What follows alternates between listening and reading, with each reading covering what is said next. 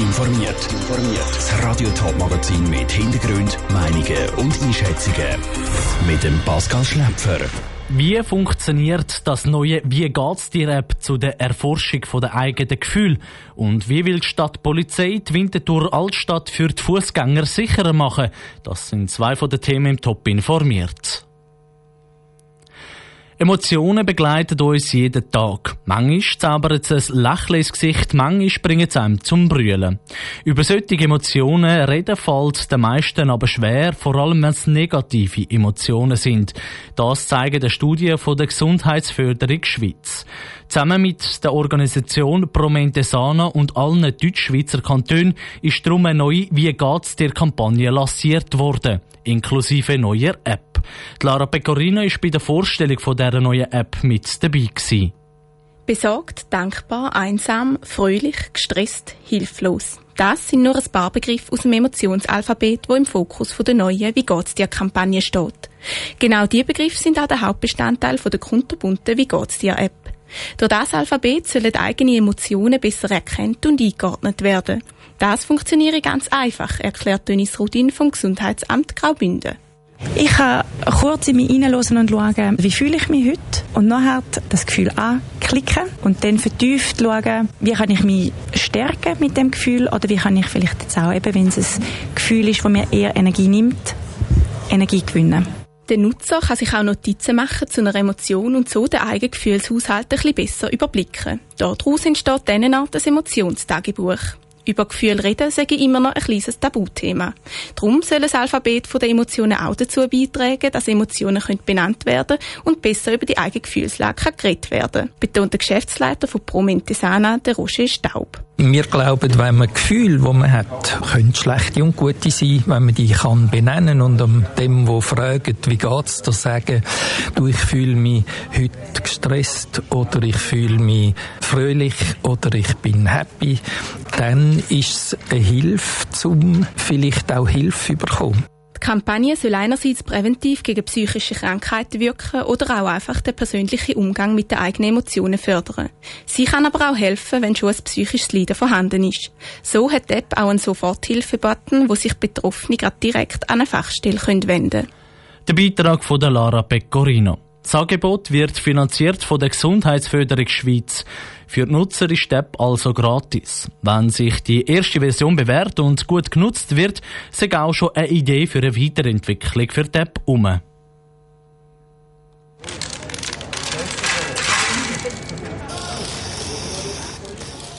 Es ist nicht irgendein Sprayer, wo in der Stadt Winterthur, genau gesagt in der Altstadt, die Farbe heute auf den Boden gesprüht hat, sondern ein Stadtpolizist höchst persönlich. Die Stadtpolizei Winterthur hat nämlich zusammen mit verschiedenen Verbänden eine neue Kampagne lanciert. Mit der will sie darauf aufmerksam machen, dass zum Beispiel Velos in der Fußgängerzone nicht so schnell dürfen fahren. Slow Town Winterthur ist das Motto. Und ein Faultier ist das Gesicht der Kampagne. Nachdem der Adrian Feubli von der Stadtpolizei Winterthur das Faultier auf die Straße gesprayt hat, hat er Sandro Peter mehr über die Kampagne erzählt mit dieser Kampagne generell Schritttempo, wenn wir die Leute daran erinnern, die hier in der Altstadt unterwegs sind, dass äh, eben generell Schritttempo gilt. Das ist wichtig, es wird auch gerne vergessen und wir wollen damit auch an die gegenseitige Rücksichtnahme appellieren. Was umfasst denn jetzt die Kampagne genau?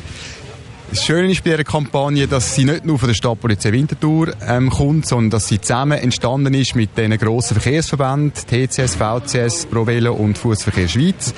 Und zusammen ist es uns wichtig gewesen, die Leute, die hier in der Altstadt unterwegs sind, ja, ein Stück weit auf eine emotionale Art anzusprechen. Wir haben nicht wollen ein Verbotsschild kreieren oder so, oder mit dem Mahnfinger auf die Leute losgehen. Und wir wollen äh, mit Verkehrsschildern, die wir jetzt aufgestellt haben in der Altstadt, wie auch mit so Strassengraffitis, die wir am Boden machen, die Leute daran erinnern. Wir tun auch regelmäßig Postkarten verteilen zum Beispiel und werden auch auf Social Media aktiv sein. Sie haben es angesprochen, viele Leute wissen gar nicht so recht, wie sie sich sollen verhalten wie sie sich dürfen verhalten in der Fußgängerzone. Was gilt denn jetzt effektiv? Also Fußgängerzone kann man wortwörtlich nehmen. Fußgänger haben Vortritt in einer Fußgängerzone.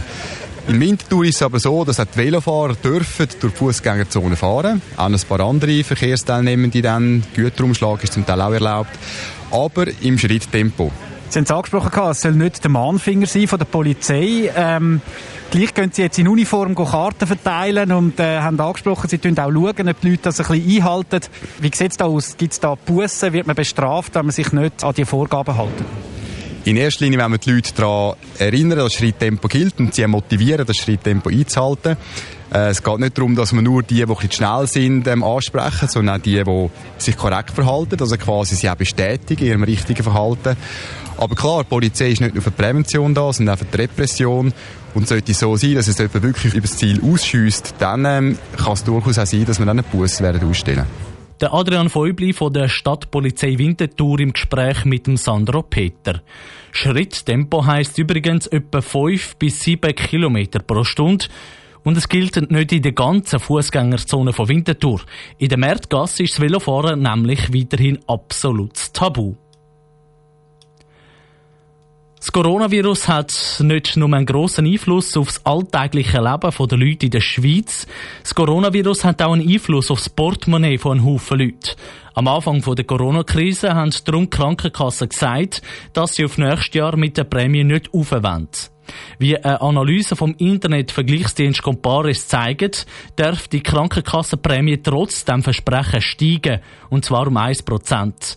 Ich kann vor wenigen Minuten mit dem Krankenkassenexpert von Comparis, mit dem Felix Schneuli, reden und habe von ihm wissen, wieso Krankenkassenprämien jetzt doch steigen sollen. Wir gehen davon aus, dass wenn die Kosten weiterhin um, um die 3% steigen, dass es dann nicht gut ist, wenn man sozusagen mit der Krankenprämie eine zu grosse Differenz hat zu diesen Kosten. Und darum sagen wir, 1% ist nicht schlecht. Die Krankenkasse ein bisschen von ihren rund 9,5 Milliarden Reserven aufbrauchen. Ein schneller Aufbrauch der Reserven, das führt äh, in den Folgejahren zu einem Prämienschock, Kosten weiterhin etwa 3% pro Jahr steigen. Das heisst, es ist so ein, bisschen ein Kompromiss zwischen was für die Krankenkasse gut ist und was für äh, die Verbraucher gut ist. Jetzt natürlich meine Frage, 1% äh, höhere Krankenkassenprämie in diesem Corona-Jahr. Was bedeutet das für Belastung für den Durchschnittsschweizer? Das ist eben genau wegen dem, wegen Corona ist es wichtig, dass jetzt die Krankenkassen ein bisschen von ihren Reserven aufbrauchen, weil äh, sehr viele Haushalte werden schon in diesem Jahr oder im nächsten Jahr weniger Geld im Portemonnaie haben. Wer von Kurzarbeit oder Arbeitslosigkeit betroffen ist, äh, der verdient weniger. Dazu kommt ja, dass gerade bei Familien eben eins oder anderthalb Einkommen mehrere Personen muss finanzieren. Das heisst, man muss mehrere Prämien zahlen.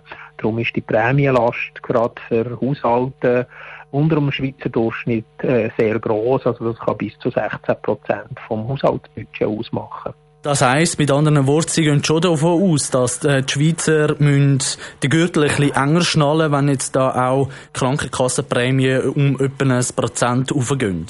Ja, richtig, weil eben die relative Belastung wächst. Da wäre es eine Illusion, wenn die Leute das Gefühl haben, oh, mal, Prämien steigen nicht stark, ich brauche nicht sparen. Wichtig ist, gerade in diesem Herbst, dass man den vergleicht und äh, optimiert. Das kann ein Krankenkassenwechsel sein, das kann aber auch höhere Franchise oder ein alternatives Versicherungsmodell sein.